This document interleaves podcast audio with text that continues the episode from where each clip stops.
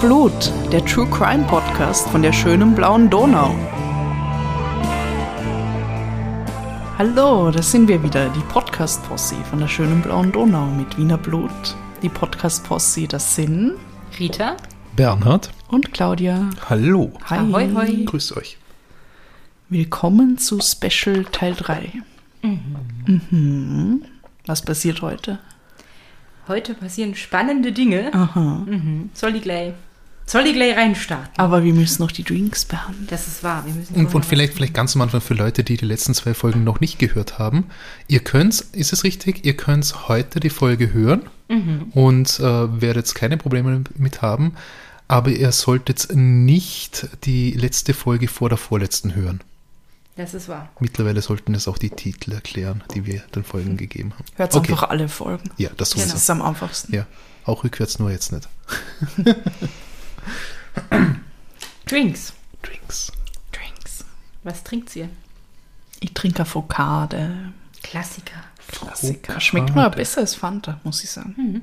Außer italienisches Fanta, weil das schmeckt anders und ist viel besser. Ja, wisst ihr, dass italienisches Fanta anders schmeckt Als Foucade. als österreichisches Fanta?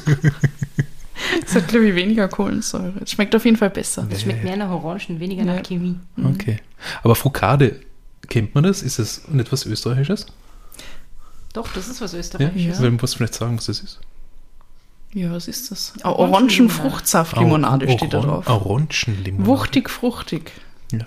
Weil, im, ich, ich kenne es ursprünglich nur aus dieser Fernsehsendung mit, mit Hermes Fettberg Nein, es wird aber in Rosenheim hergestellt. in Rosenheim. Und das ist, das ist nicht Österreich. Okay. Aber fast. Naja. Sie reden nur so wie wir. Okay. Was hast du, Bernhard?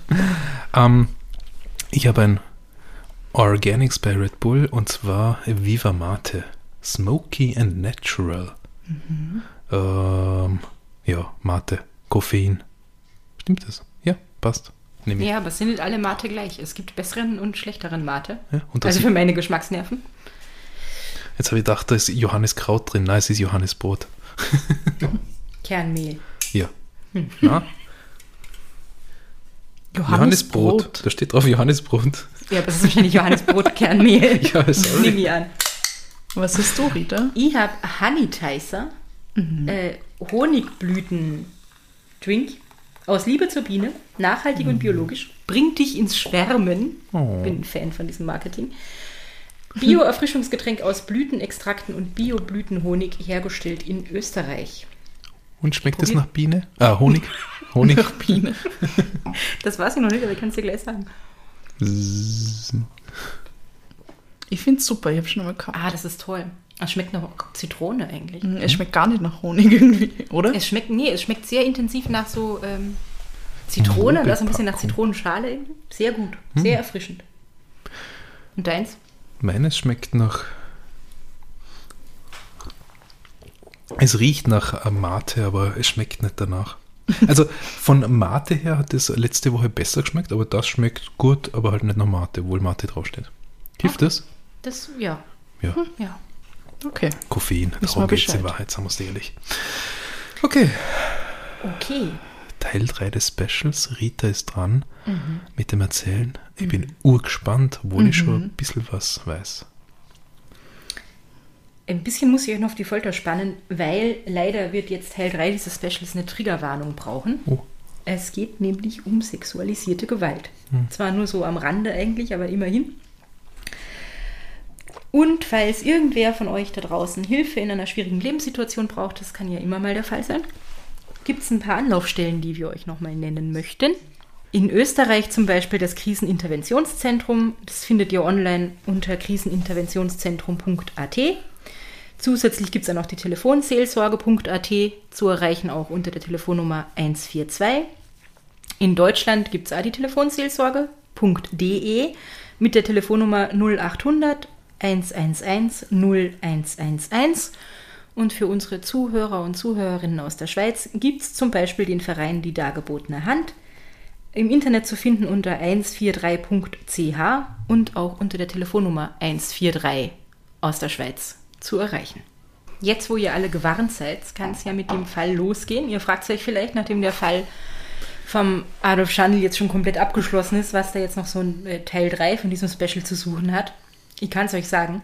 Es geht um den vielleicht spektakulärsten Gefängnisausbruchsfall in der österreichischen Geschichte. Und ich verrate jetzt einfach noch keinen Namen für die Leute, die es vielleicht noch nicht äh, kennen und sich mit der österreichischen Geschichte nicht so gut auskennen und steig einfach mal direkt ins Geschehen ein. Der heutige Fall beginnt am 13. März 1986 gegen 6.30 Uhr in der Früh. Ein Mann in einem Zug sieht neben den Gleisen der Westbahn in Linz, direkt neben der Mauer des Barbara-Friedhofs, das ist jetzt vielleicht vor allem für Leute, die aus Linz sind, interessant, die das irgendwie einordnen können, eine Leiche liegen. Natürlich verständigt er sofort die Polizei, nachdem er diesen, diesen grauslichen Fund gemacht hat. Und die ist auch schon wenige Minuten später am Tatort. Schnell wird klar, da handelt es sich um ein Verbrechen. Ein Loch in der Wange der Leiche deutet recht schnell auf eine Schussverletzung als Todesursache hin. Ähm, die Tote ist eine Frau. Sie ist im Bereich des Unterleibes entkleidet und weist zahlreiche Verletzungen an den Armen, im Gesicht, überall eigentlich auf. Und sie wird auch recht rasch identifiziert. Es handelt sich nämlich bei der Toten um Elfriede H., wohnhaft eigentlich in Traun, 23 Jahre alt. Es wird festgestellt, dass die junge Frau wenige Stunden zuvor durch Schläge auf den Kopf und auf die Hände brutal misshandelt und eben durch diesen Schuss ins Gesicht getötet worden ist. Das war eine regelrechte Hinrichtung, erinnert sich ein Kriminalbeamter, der damals am Tatort war. Und die Elfriede H. hat ganz in der Nähe des Fundorts gearbeitet und zwar in einem Bordell. Also sie war Prostituierte oder Sexarbeiterin, ich bin mir nicht so ganz sicher bei der Geschichte, was jetzt der treffendere Begriff dafür wäre. Das haben wir ja schon bei Jack Unterweger diskutiert, dass das nicht immer so eindeutig ist, was man wohl besser sagen sollte. Und nachdem sie identifiziert wurde, ähm, beginnen natürlich sofort fieberhafte Recherchen. Was ist da passiert? Wer ist der, der Täter oder wer sind die Täter? Und ganz in der Nähe, also wie ihr schon gesagt, 200 Meter davon entfernt ist eben das Bordell, in dem sie gearbeitet hat, aber auch noch ein anderes Rotlichtlokal, nämlich die Bunny Bar im Haus Goethestraße 51. Und die ermittelnden Beamten finden einen 30 Zentimeter großen Blutfleck in der Hausdurchfahrt Goethestraße 48 bis 50, also genau schräg gegenüber vom, vom Haus Nummer 51, der Bunny Bar. Und die Ermittler erhalten dann einige Hinweise, die verdichten sich recht schnell, ähm, deuten alle auf dieses Lokal hin und auf den Inhaber dieses Lokals, Tibor Foko. So, und jetzt werden bestimmt einige schon wissen, wie die Geschichte weitergeht, aber wahrscheinlich ja nicht alle von euch da draußen. Und nicht im Detail halt. Und nicht im Detail. Und genau. im richtigen Detail. Wer ist Tibor Foko? Tibor Foko war im Jahr 1986 30 Jahre alt. Er ist nämlich am 18. April 1956 in Linz geboren worden. Und er war eigentlich erfolgreicher Motorradrennfahrer, hat es zum Vize-Europameister und zum österreichischen Staatsmeister geschafft. Und nach dem Ende seiner Rennkarriere hat er versucht, im Rotlichtmilieu Fuß zu fassen und hat da eben diesen äh, Bunny Club in Linz eröffnet. Einen Tag nachdem die Leiche von der Elfriede H. gefunden wurde, werden Tibor Foko und zwei Frauen, die für ihn im Bunny Club arbeiten, die sind damals 19 und 22 Jahre alt, festgenommen. Eine davon ist Regina U. und die war damals die geliebte Freundin, was auch immer, vom Tibor Foko. Die Regina U. bestreitet, dass es da irgendeinen Zusammenhang zwischen ihr und dieser Tat gibt und auch der Tibor Foko selbst beteuert, dass er nichts mit dem Mord zu tun hat. Und ähm, Tibor Foko war damals auch verheiratet. Nicht mit der Regina U., sondern mit seiner Frau, der Eva. Und die Eva gibt ihm zunächst ein Alibi und sagt, ja, ja, der Tibor war daheim, bei mir, was auch immer. Natürlich werden die jetzt aber weiter verhört und die Regina U erzählt da ganz viele unterschiedliche Versionen erstmal, was passiert ist in dieser Nacht und wo der Tibor Foko war. Und nach mehreren Verhören ähm, erzählt sie dann, dass sie beim Mord an der Elfriede H. dabei gewesen ist und dass sie letztendlich diesen tödlichen Schuss ins Gesicht dieser Frau abgegeben hat, weil sie von Tibor Foko dazu gezwungen wurde. So, das scheint äh, also erstmal recht eindeutig, was sie da, was sie da erzählt. Die sind alle in Untersuchungshaft. Nach einem Monat in der Untersuchungshaft sagt die Regina U dann nochmal was anderes, nämlich, dass es noch einen Mittäter gab, den Lederwarenhändler und guten Bekannten vom Tibor Foko, Hans-Peter L.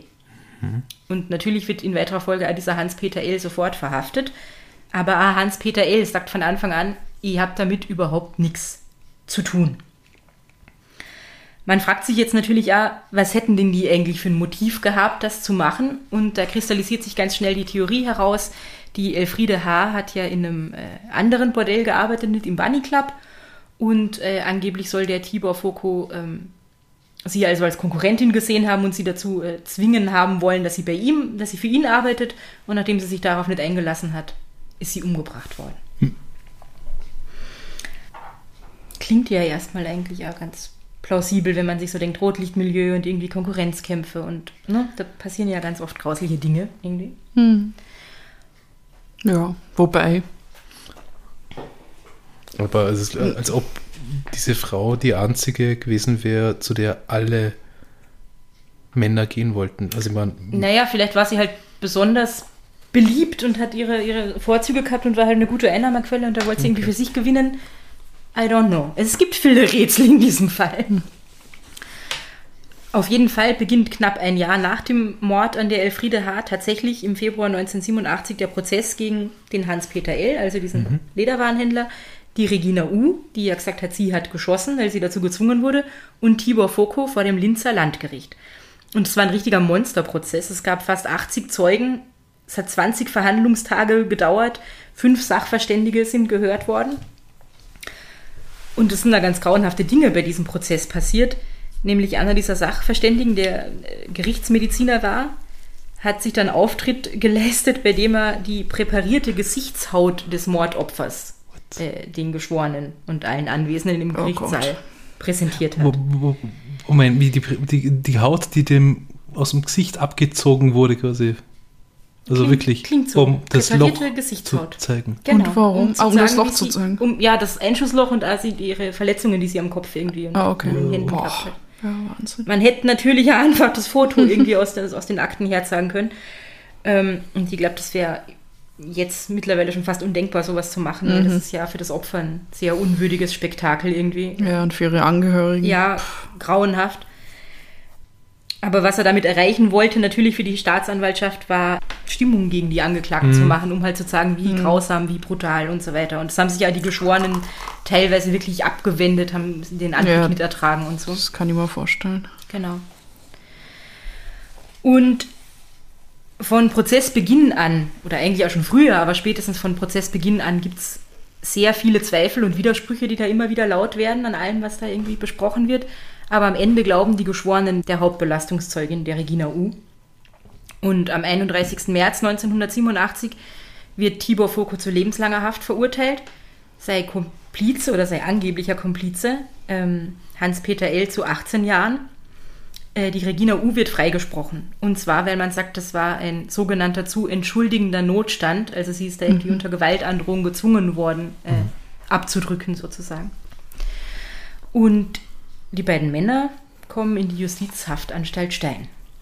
Wie so oft. Oder oh, wie ja. der Mama sagt, viele Wege führen nach Stein. Ja. Das kannst du annehmen, ja. Jetzt denkt ihr euch vielleicht, okay, das war eine sehr kurze Folge. Fall abgeschlossen. mit diesem Papa, bis nächste Woche. genau. Aber nein. Äh, natürlich hören die jetzt nur, weil, weil das Urteil gesprochen wurde, hören die nicht auf zu sagen, mhm. ich habe damit nichts zu tun gehabt. Sowohl der Tibor Foko als auch der Hans-Peter L. bestreiten nach dem Richterspruch vehement, dass sie irgendwas mit diesem Mord zu tun gehabt haben. Und da führen sie ja ganz viele Argumente dafür an. Eins davon zum Beispiel, dass an der Leiche von der Elfriede H. Blut- und Spermaspuren gefunden wurden, die aber kaum der Baden zugeordnet werden konnten. Mhm. Jetzt sind wir in den 80ern, DNA-Analysen war noch nicht so das Ding, aber zumindest Blutgruppen konnte man feststellen und es war auszuschließen, dass äh, einer von den Baden da irgendwie seine Spuren hinterlassen hat. Und wie gesagt, ist das nur eins von, von ihren Argumenten, beziehungsweise der vielen Ungereimtheiten in diesem Fall. Unter anderem hat zum Beispiel die Regina Ua noch einen weiteren Mann beschuldigt, den Linzer Zuhälter S. Und dem ist man zwar so ein bisschen nachgegangen, aber nicht so richtig. Also eigentlich ist man mit dem nicht so viel passiert. In die Richtung hat man nicht, nicht wahnsinnig viel weiter ermittelt da dahinter steckt die Theorie, dass das ein Konkurrent von Tibor Foko ist und dass ihm vielleicht irgendwie seine Konkurrenten diesen Mord in die Schuhe schieben wollten, um ihn loszuwerden. Der hat seinen Bunny Club noch nicht so wahnsinnig lang gehabt und die haben sich vielleicht gedacht, naja, jetzt brauchen wir da nicht noch ein Bordell, der nimmt uns irgendwie die Kunden weg, den müssen wir loswerden. Und die Regina U hat gesagt, dass der dabei war oder dass er es statt dessen war. Die Regina U hat ganz viele verschiedene Versionen erzählt. Also erstmal, wir haben gar nichts damit zu tun. Dann hat sie, glaube ich, erzählt, der war's, der war dabei. Also viele, Okay. viele verschiedene, widersprüchliche teilweise Versionen. Ja. Genau. Aber auf jeden Fall ist diesem Hinweis niemand so richtig nachgegangen. Und wenn man aber sagt, okay, der, der Tibor Foko und der Hans-Peter L. haben die Elfriede H. umgebracht, weil sie nicht für ihn arbeiten wollte, dann ist aus meiner Sicht genauso plausibel zu sagen, okay, irgendwer anders hat sie umgebracht, um ihnen das in die Schuhe zu schieben, weil es halt so einen Konkurrenzkampf gab. Aber Oder irgendjemand vollkommen anderes oder hat sie irgendjemand umgebracht. vollkommen anderes, genau. Aber diesen Hinweis gab es und ihm ist man nicht weiter nachgegangen. Außerdem gab es immer wieder Hinweise, die die Verteidiger der beiden Verurteilten ähm, da irgendwie angesprochen haben, dass die, die Uhrzeiten, die die Regina U für den Ablauf der Tat angibt, überhaupt nicht stimmen können. Da gibt es also auch irgendwie Widersprüche. Ähm, und außerdem, wenn wir jetzt nochmal auf den Tathergang schauen, dann hat die Regina U erzählt, dass das Opfer Elfriede H. in der Werkstatt von Tibor Foko, also seiner Motorradwerkstatt, die er da irgendwie immer noch hatte, mit einer Motorwelle brutal geschlagen wurde, bevor sie von Foko und L hinausgeschleppt worden sein soll. Diese Motorwelle, also dieses mutmaßliche Tatwerkzeug, hat man auch gefunden. Allerdings waren an der keinerlei Gewebespuren. Jetzt könnte man sagen, okay, die ist dann gründlich gereinigt worden, aber na, die war rostig. Und wenn man die gründlich gereinigt hätte, wo kommt dann der Rost jetzt auf einmal her? Und außerdem war diese Werkstatt wohl offensichtlich voll mit Eisenspänen, Hundehaaren und Ölspuren, was irgendwie eh logisch ist in so einer äh, Motorradwerkstatt. Und wenn sie da jetzt wirklich auf dem Boden gelegen wäre und die dort auf sie eingeschlagen hätten, dann hätte man Spuren davon auf ihrem Mantel finden müssen. Also Hundehaare, Eisenspäne, Ölspuren. Nichts davon ist auf dem Mantel von der Elfriede H. irgendwie festgestellt worden. Und außerdem können weder an der Hand von, von äh, Regina U., die ja eigentlich sagt, sie hat geschossen, noch an den Händen von Tibor Foko Schmauchspuren festgestellt werden. Also die Beweislage ist eigentlich recht dünn. Ja. Und darauf stützen sich die beiden Männer in Stein jetzt natürlich auch und versuchen da wieder rauszukommen. Also eigentlich, eigentlich, eigentlich haben sie die, die Zeugenaussage von dieser Frau U, Mhm. die aber nicht einmal selber zweifelsfrei beweisen kann, dass sie die Mörderin war, weil sie keine Schmauchspuren hat. Genau, und die jetzt für mich auch nicht nach einer Mhm. besonders glaubwürdigen Zeugin klingt eigentlich. Wow. Und viel mehr gibt es erstmal eigentlich ja gar nicht. Aber die beiden sind rechtskräftig verurteilt. Der ORF-Reporter Peter Resetaritz, ihr kennt ihn wahrscheinlich, äh, ist dann der Erste, der mit dem zu lebenslanger Haft verurteilten Tibor Foko ähm, spricht. Und zwar möchte der Peter Resetaritz ähm, ganz generell einen Beitrag machen über ähm, zu lebenslanger Haft Verurteilte im Gefängnis Stein. Und dazu nimmt er mit dem Gefängnisdirektor Kontakt auf und der legt ihm immer wieder ans Herz, doch mit dem Tibor Foko zu sprechen.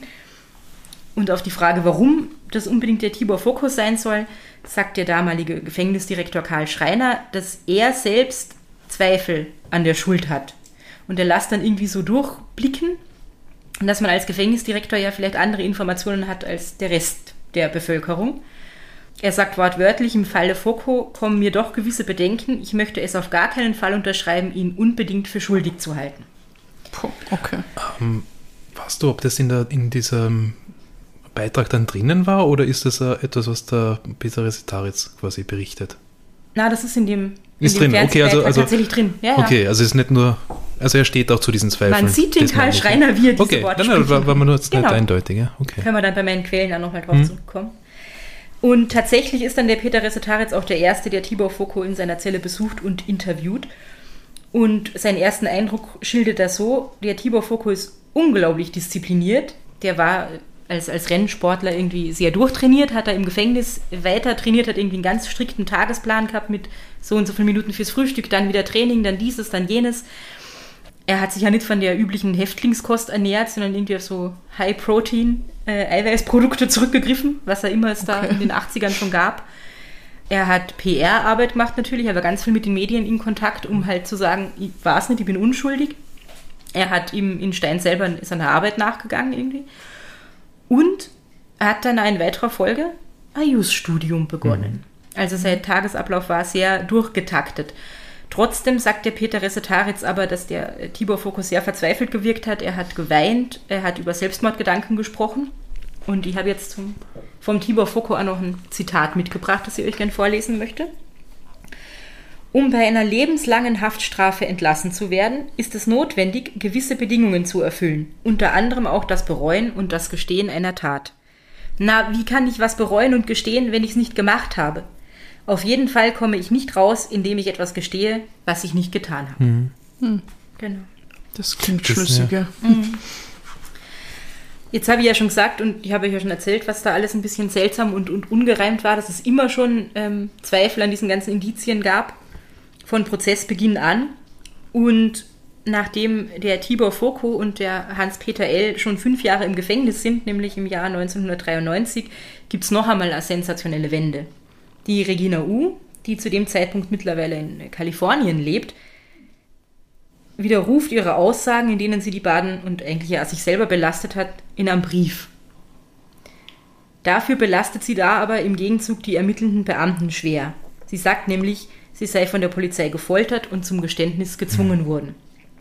Und äh, da gibt es ein Interview mit ihr, ähm, im, also in so einem Fernsehbeitrag, wo sie sagt, ich war allein in einem Raum mit Name des Beamten und der hat ohne Vorwarnung auf mich eingeschlagen, geschlagen, geschlagen, geschlagen. Ich habe schon gar nicht mehr gewusst, wo ich überall Schmerzen habe.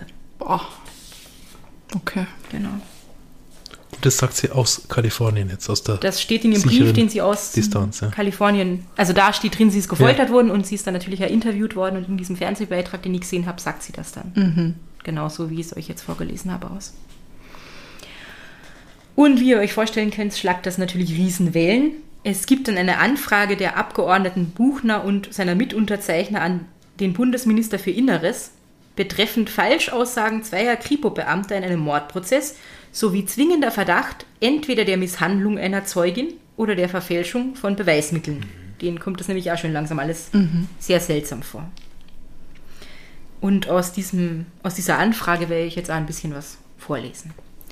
Im Linzer Mordprozess Tibor Foko und Peter L. sagte der Kriminalbeamte Dr. S. vor Gericht aus, bei den Vernehmungen der Hauptzeugin Regina U. nicht dabei gewesen zu sein.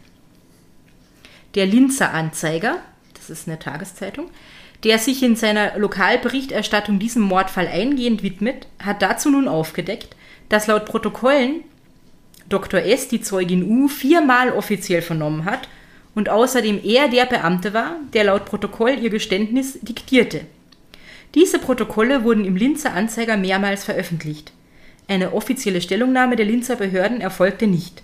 Eine falsche Zeugenaussage des Dr. S. ist somit protokollarisch erwiesen. Weil wenn es Protokolle gibt, wo drin steht, er hat sie vernommen und er sagt aber aus, er hat sie nicht vernommen, Ja. dann stimmt da was nicht. Es geht also allenfalls noch um die Frage, ob es möglich ist, dass er sie in einem so bedeutenden Fall unwissentlich machte. Eben diese Falschaussage. Und das ist auch nicht besonders glaubwürdig, finde ich, dass er bei so einem Riesenprozess und so einem Medienspektakel irgendwie vergessen hat, dass er sie vernommen hat. Gruppeninspektor K. antwortete im selben Verfahren auf die wesentliche Frage, ob Michael S., das ist dieser andere Zuhälter, über den ich schon geredet habe, der da wohl einmal verdächtigt wurde, verhaftet worden sei, wörtlich. Ob Michael S. verhaftet worden ist, weiß ich nicht. Laut Aktenlage hat er selbst die Verhaftung veranlasst und den Verdächtigen mehrere Wochen lang verhört. Auch das wurde protokollarisch festgehalten. Auch hier liegt eine offensichtliche Falschaussage vor. Also er sagt, er weiß nicht mehr, dass er ihn verhaftet hat. Er weiß nicht, ob der jemals verhaftet wurde, wurde und es gibt Protokolle, wo drin steht, er hat die Verhaftung veranlasst und er hat ihn verhört. Wow. Ja. Das ist mal eine dreiste Lüge, ja. Und jetzt kommt noch was ganz, äh, ganz Krasses. Nämlich, Regina U. sei vor der ersten Vernehmung vom polizeilichen Amtsarzt untersucht worden. Also bevor sie da überhaupt von irgendwem verhört wurde. Und es wurden keinerlei Verletzungen festgestellt. Auch keine Einstichlöcher von irgendeinem Drogenkonsum oder sonst was, weil da haben sie offensichtlich auch besonders äh, drauf geachtet. Und dann wisst ihr ja schon, dass es Wochen gedauert hat, bis sie den äh, erstmal Tibor Foko und dann den Hans-Peter L. beschuldigt hat. Und danach ist sie erneut untersucht worden. Und es wurden diverse Hämatome und Einrisse in der Lippe festgestellt.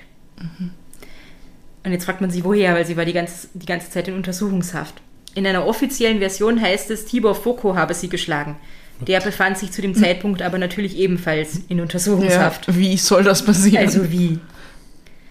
Außerdem heißt es, Regina U sei während ihrer Zeit in der U-Haft regelmäßig vom Leiter der Mordkommission persönlich besucht worden. Er soll ihr Zigaretten und Konfekt geschenkt haben. Also das sind alles irgendwie Dinge, die klingen ein bisschen Die- komisch. Ja. Genau. Natürlich muss die Staatsanwaltschaft jetzt diesen Vorwürfen gegen die Kriminalpolizei nachgehen, also dass die da geschlagen worden ist, dass sie, ähm, dass die Falschaussagen gemacht haben. Aber diese Ermittlungen werden relativ bald äh, als ergebnislos eingestellt. Erstmal. Allerdings passiert was anderes, nämlich im Fall von Hans-Peter L. kommt es aufgrund dieser ganzen Sachen, die da passieren und dieser Aussage von der Regina U, beziehungsweise dass sie ihre Aussage zurückzieht und widerruft, zu einer Neuverhandlung. Und er wird dann auch tatsächlich 1996 freigesprochen. Da ist er aber auch schon von den 18 Jahren, zu denen er verurteilt wurde, neun Jahre im Gefängnis gewesen. Und er kriegt dann eine Haftentschädigung. Ich habe jetzt nicht aufgeschrieben, wie viel Euro Schilling das waren. Wahrscheinlich zu wenig, weil für neun Ja. Jahre im Gefängnis, wie willst du das bezahlen? Natürlich stellt er Tibor Foko Aufnahme, Wiederaufnahmeanträge. Übrigens war sein Verteidiger damals der uns schon sehr gut bekannte Dr. Michael Stern. Dr. Stern ist Genau. back.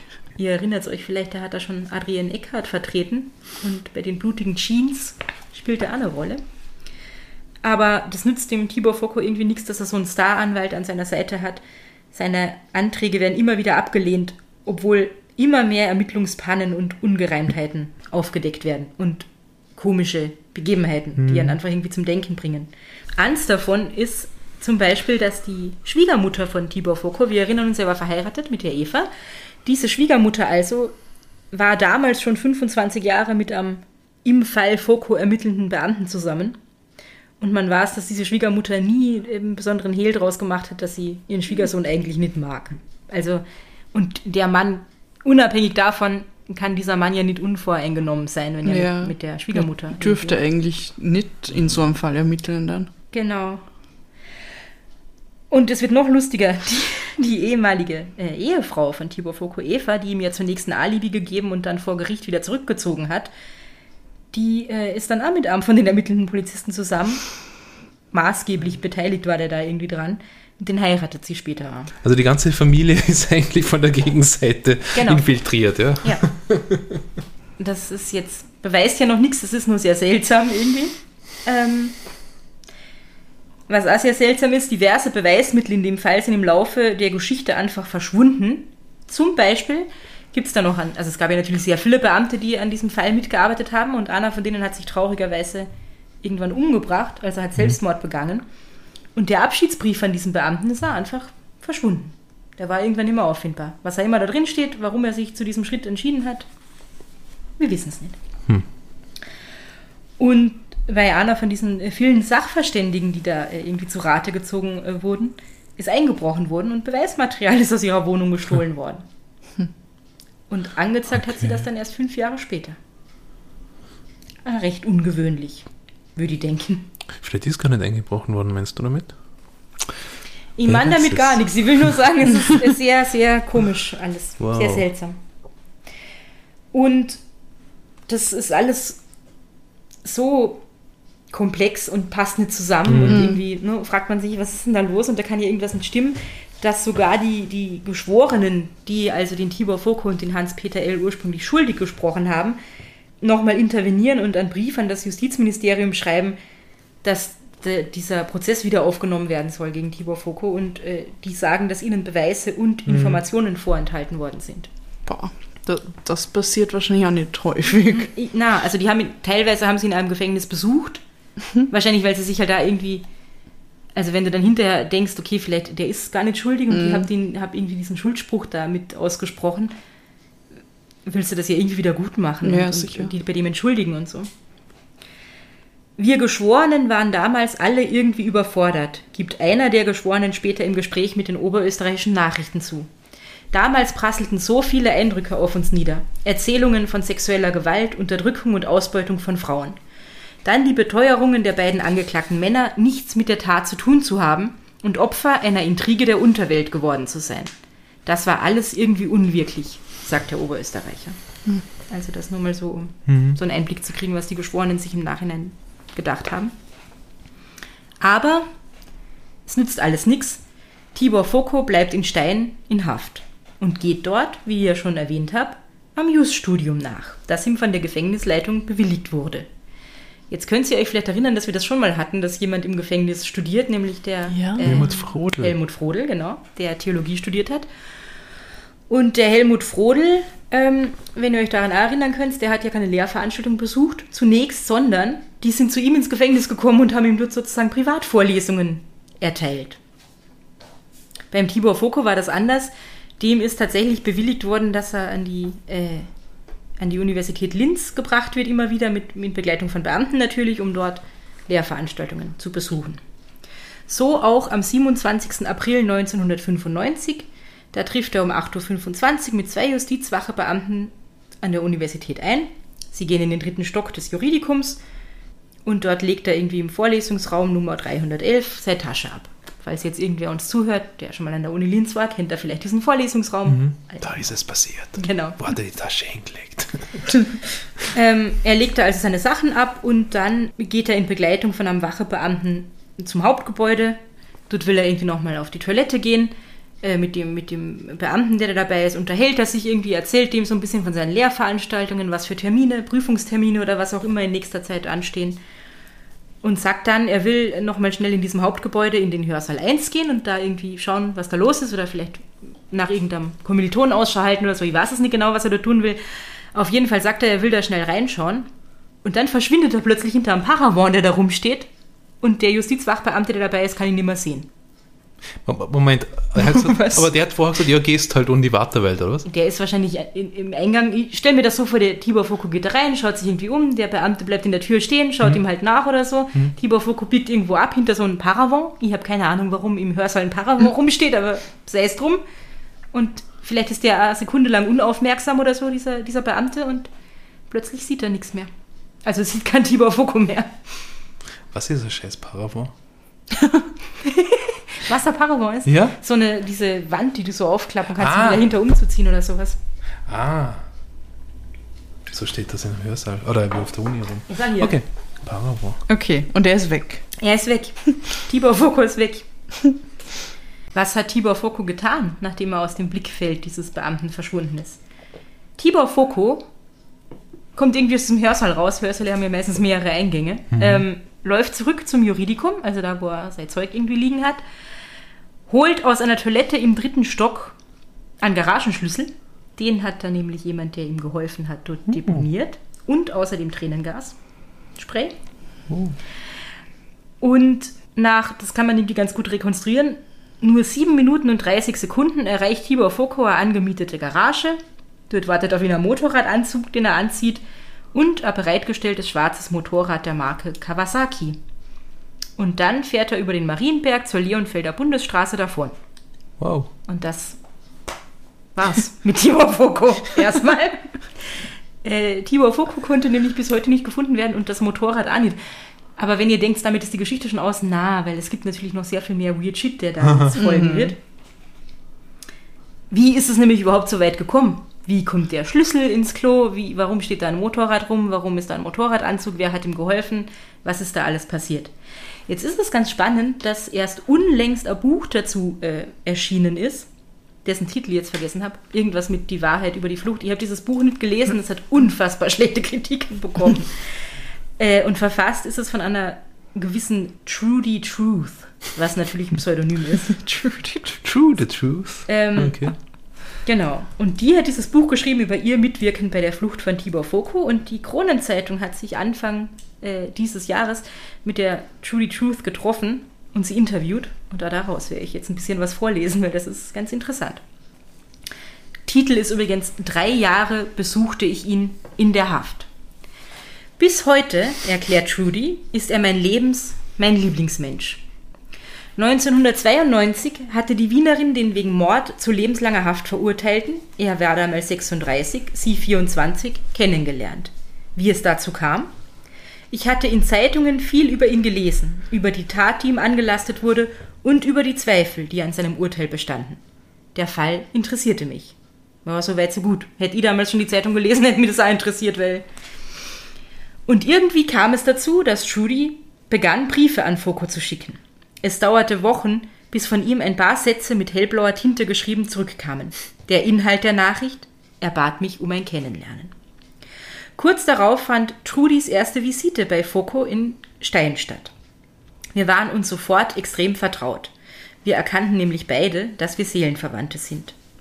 Es folgte eine dreijährige Beziehung unter Anführungszeichen mit vielen Treffen im Besucherraum der Anstalt. Unter dem Tisch hielten wir Händchen und sowieso, wir sprachen täglich miteinander per Handy. Er hatte immer eins zur Verfügung, auch ich habe ihm einmal eins ins Gefängnis geschmuggelt. Aha. Bullshit. Die Anleitung, wie das zu schaffen sei, in den Achselhöhlen verstecken nämlich vor der Durchgangskontrolle, die hat ihr Foko gegeben. Wir plauderten oft stundenlang am Telefon. Worüber? Über Tibors ungerechtes Urteil. Und natürlich über mich. Vielleicht hat sie schon gemerkt, das ist alles sehr seltsam in diesem Interview. Trudi, fühlten Sie sich niemals von ihm manipuliert? Klar, er wusste, wie er mich zu behandeln hatte, doch Tatsache ist auch, er hat sich stets sehr um mich gesorgt und mich positiv beeinflusst. In welcher Weise? Er predigte mir, gesund zu leben, nicht zu rauchen, keinen Alkohol zu trinken, brav zu lernen. Und ich hielt mich an seine Anweisungen, denn wenn es nicht so war, merkte er das schnell. Jo. Laufend mehr fühlten Tibor und ich uns näher. Er organisierte schließlich, dass Trudi mit seinen Eltern in Kontakt kam. Damit gehörte ich zu seiner Familie, womit letztlich logisch gewesen sei, dass ich ihm bei seiner Flucht helfen musste, die jahrelang geplant wurde. Dabei war Tibor das Gehirn. Er ordnete mir an, mit einer Arztgattin aus Oberösterreich, ebenfalls sowas wie ein Fan von ihm, in Verbindung zu treten. Die beiden Frauen kundschafteten in der Folge die Gegebenheiten an der Uni Linz, wo Foucault studierte, aus. Und wir suchten einsame Pfade, über die er von dort aus an die Grenze gelangen sollte. Wir schossen an Weggabelungen Bilder und ich brachte sie ihm in die Haft. Trudi tat aber noch mehr. Sie beschaffte drei Kawasaki-Motorräder. Mit Tibor befreundete Mechaniker bauten sie zu einer zusammen, damit die, dieses eine Modell nicht irgendwie nachverfolgt werden kann. Ach so, gedacht, damit ist ein super Motorrad. ist. Vielleicht auch das. okay. Trudi fotografierte von einer irgendwo am Straßenrand geparkten Maschine das Nummernschild ab, denn ein gestohlenes Kennzeichen wäre zu gefährlich gewesen. Tibors Vater, ein Fotograf, pickte eine maßstabgerechte Vergrößerung davon auf eine Blechplatte. Trudi versteckte mehrmals die Schlüssel des Gefährts in der Spülung einer Unitoilette. Und sie deponierte Geld und Proviant. Wurstbrote und Chips, die aß er nämlich so gerne, im Biker-Case der vor dem Gebäude abgestellten Kawasaki, also in der Garage, was wir eh schon gehört haben. Ebenfalls wiederholt, denn sie wusste ja nicht, wann der Tag X sein würde. Aber sie spürte, dass sein Drang zu flüchten ständig größer wurde. Der Knackpunkt, so Trudi, sei Jack Unterwegers Tod gewesen. Der hatte sich im Juni 1994 nach seinem Schuldspruch im Gefängnis erhängt. Tibor war überzeugt davon, er sei ermordet worden und dass er der Nächste sein würde, sagt diese Trudi. Aha.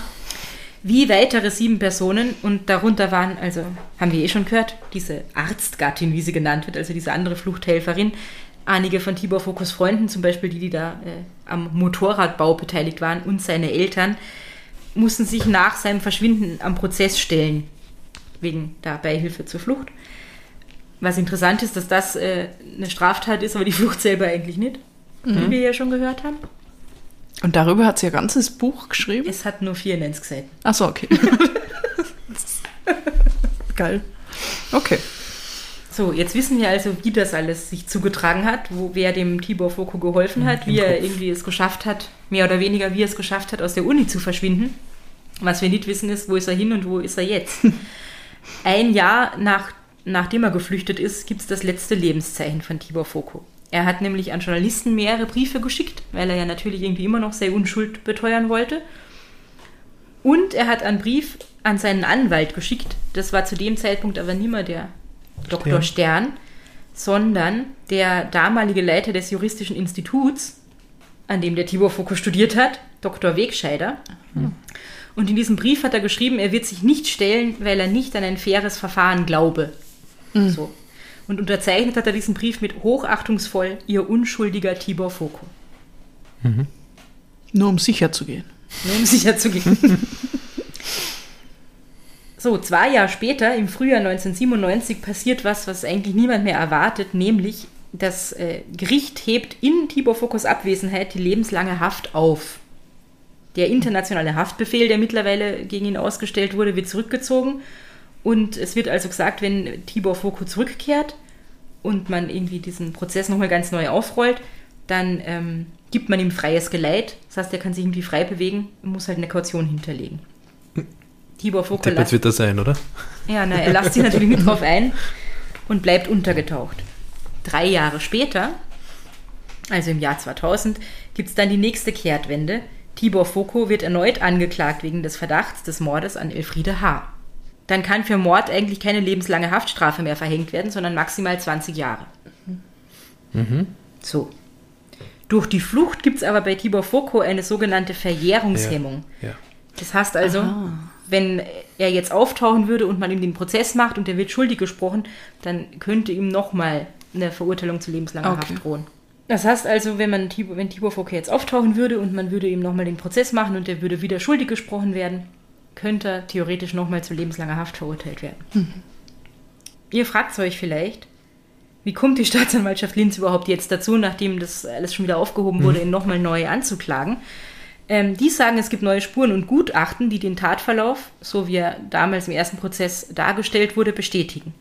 Unter anderem sind das Faserspuren, Tierhaare, ihr erinnert euch vielleicht an diese Hundehaare, die in der Werkstatt gewesen sein sollen, und Nagellackspuren, die man jetzt irgendwie doch noch sicherstellen konnte oder gefunden hat.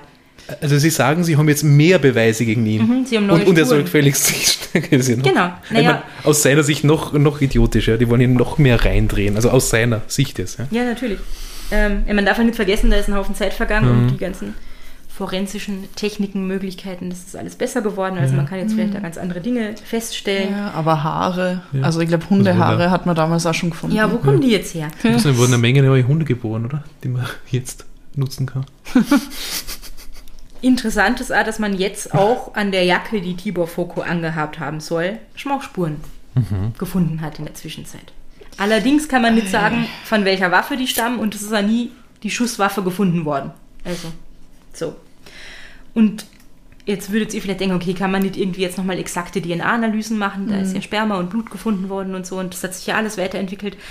Aber na, für solche DNA-Analysen gibt es tatsächlich zu wenig Material, das von damals aufbewahrt wurde, beziehungsweise ist das Material nicht richtig gelagert worden und damit war nicht so wirklich brauchbar mittlerweile. Das ist immer das große Problem, Mhm. leider. Genau. Und jetzt ist es so, dass nach Tibor Foko immer noch gefahndet wird. Die europäische Polizeibehörde Europol erklärt ihn zu den meistgesuchten Verdächtigen des Kontinents. Und sowieso ist er der meistgesuchte Mann Österreichs. Es sollen Zielfahnder auf ihn an, angesetzt sein überall, aber die tappen natürlich im Dunkeln, weil das große Problem bei dieser Suche ist, niemand hat da nur die geringste Ahnung, wie Tibor Foko heute ausschaut. Weil es ist ein Haufen Zeit vergangen. Es gab natürlich immer wieder ähm, Fotos, die man bearbeitet hat mit so Computerprogrammen, damit man irgendwie simulieren kann, wie er alt hat und wie er vielleicht jetzt ausschauen könnte. Aber inwiefern das irgendwie dann der Realität entspricht, war es natürlich an niemand. Kann man nicht so gut sagen. Die kann man sich ja anschauen, die kann man sich anschauen. auf der Äh, Europol-Seite. ja. Ähm, also man weiß nicht, wie er ausschaut. Man weiß allerdings, er ist 1,75 Meter groß, hat braunes Haar. Vielleicht ist es mittlerweile auch schon grau oder gar nicht mehr vorhanden. Ähm, er hat blaugrüne Augen. Er hat eine 5 cm lange Narbe am linken Ellbogen und ein Muttermal unter dem rechten Auge. Er gilt als intelligent. Neben Deutsch spricht er Englisch und Französisch. Ähm, sein Körperbau vermutet man ist immer noch trainiert und sportlich. Er ist Rechtshänder, vermutlich immer noch nicht Raucher, trinkt keinen Alkohol. Und er leidet an der Lungenkrankheit Morbus Böck und hat die Blutgruppe B positiv. Außerdem geht man davon aus, dass er als ehemaliger Motorradfahrer immer noch Motorsport begeistert ist. Vielleicht. So. Warum ich euch das alles erzähle? Weil für Angaben, die zur Festnahme von Tibor Foko führen, äh, immer noch eine Belohnung ausgesetzt ist. Das waren ursprünglich mal 2900 Euro, wo ihr euch vielleicht denkt, das ist ein bisschen wenig. Dafür drei Kahn rein. Ja, äh, mittlerweile ist es auf 20.000 Euro angehoben worden. Sachdienliche Hinweise an bundeskriminalamt.bmi.gv.at oder bei jeder Polizeidienststelle. Ich wollte vorher nur sagen, bei der Beschreibung da, weil, also wenn man die Fotos von, von Tibor Foko anschaut, dass dieses Muttermal ist ja sehr ähm, präsent irgendwie auf, auf, auf, unter seinem Auge. Und ich nehme an, weil er war ja ziemlich schlau, dass er dieses Muttermal schon lang, lang nicht mehr hat. Ja, vielleicht hat er sich ja die Haare gefärbt. Oder weil das ist halt wirklich das Erkennungszeichen irgendwie, das, was ihn relativ klar da unterscheidet von allen. Mhm, das stimmt. Die Trudy Truth, von der ich ja schon dieses Ja.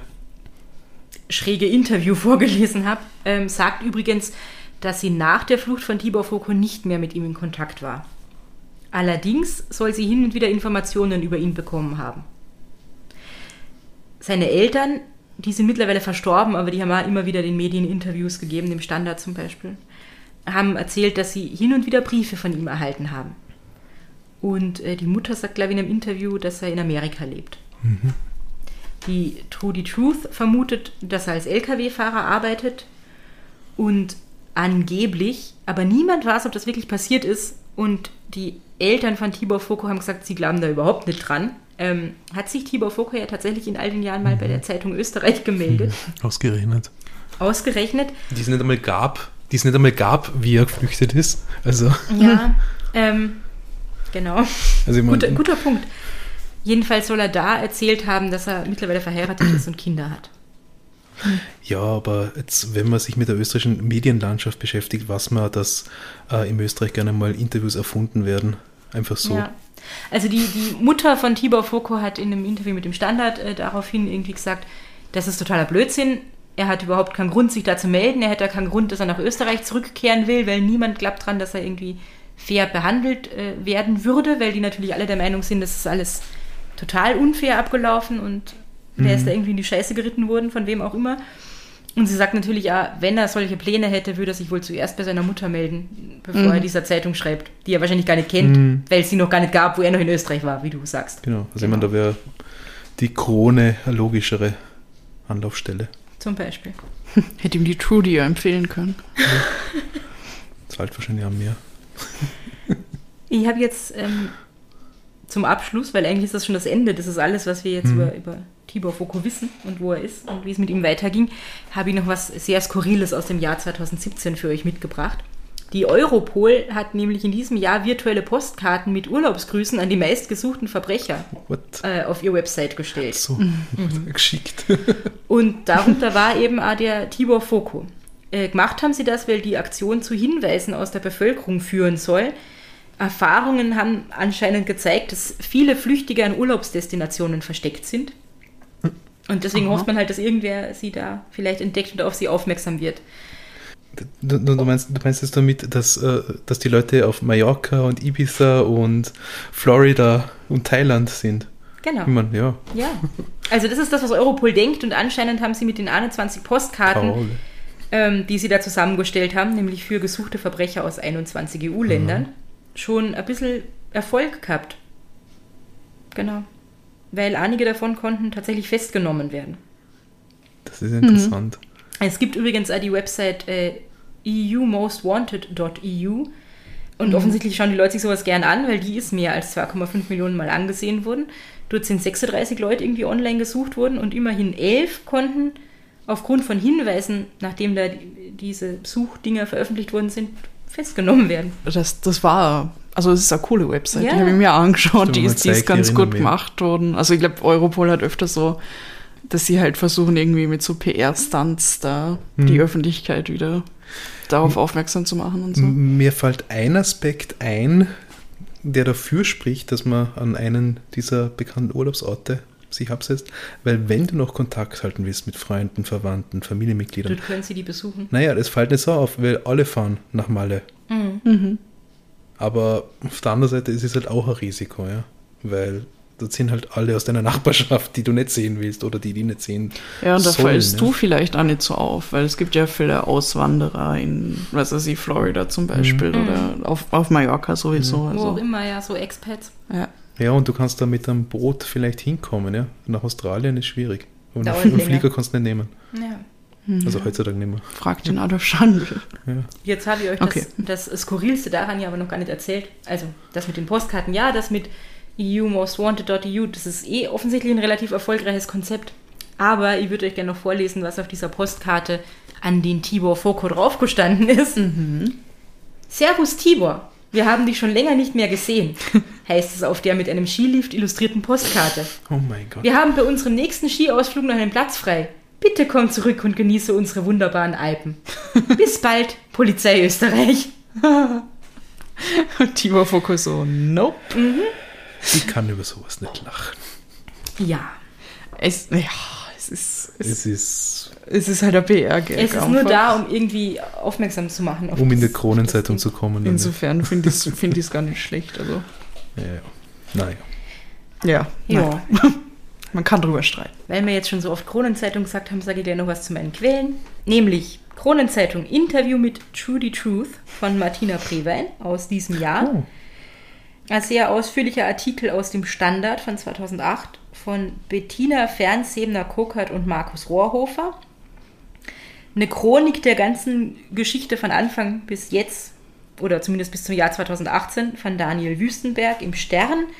Diverse Berichte in der Presse, die oberösterreichischen Nachrichten, die Salzburger Nachrichten, die Wiener Zeitung, der schon genannte Linzer Anzeiger. Außerdem ein Artikel im Profil von Paul Yvonne, über den haben wir ja schon mal gesprochen.